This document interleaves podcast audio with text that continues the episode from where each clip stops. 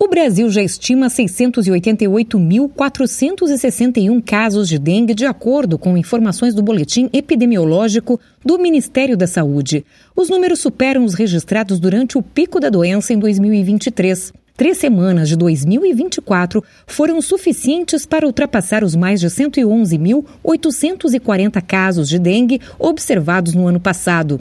Quando comparado com casos anteriores, como em 2017, 2018 e 2021, o aumento é ainda mais alarmante, 315%.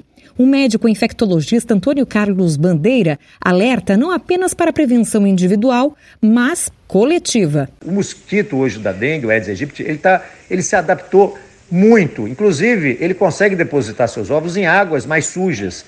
Então, as áreas de saneamento, onde você tem grandes áreas de lixo acumulado, de, de, de, de, de material sujo, de líquidos, águas paradas, sujas ou limpas, são efetivamente locais onde o mosquito vai conseguir se reproduzir, colocar suas larvas. Então, a gente precisa enfrentar esse problema, esse problema do saneamento, tornar o saneamento no Brasil 100% da população Saneamento básico, coleta de lixo são direitos básicos do cidadão que devem ser cobrados do poder público. O boletim epidemiológico aponta a região centro-oeste com maior incidência de dengue, seguida pelo sudeste. O Distrito Federal é o que registra o maior número de casos. No sudeste, Minas Gerais.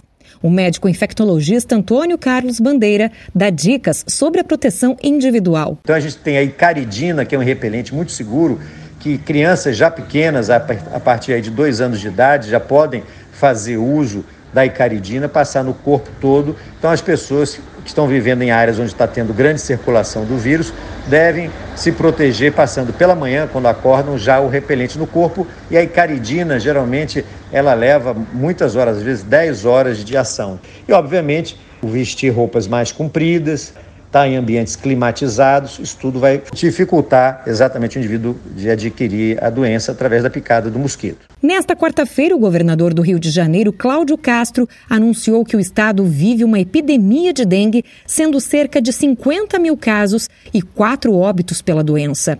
A maior quantidade de casos na capital e na Baixada Fluminense, 20 vezes maior do que o esperado. Um centro de operações de emergência foi criado para ampliar e acelerar a organização de estratégias de vigilância contra a doença. Agência Rádio Web, produção e reportagem Raquel Carneiro.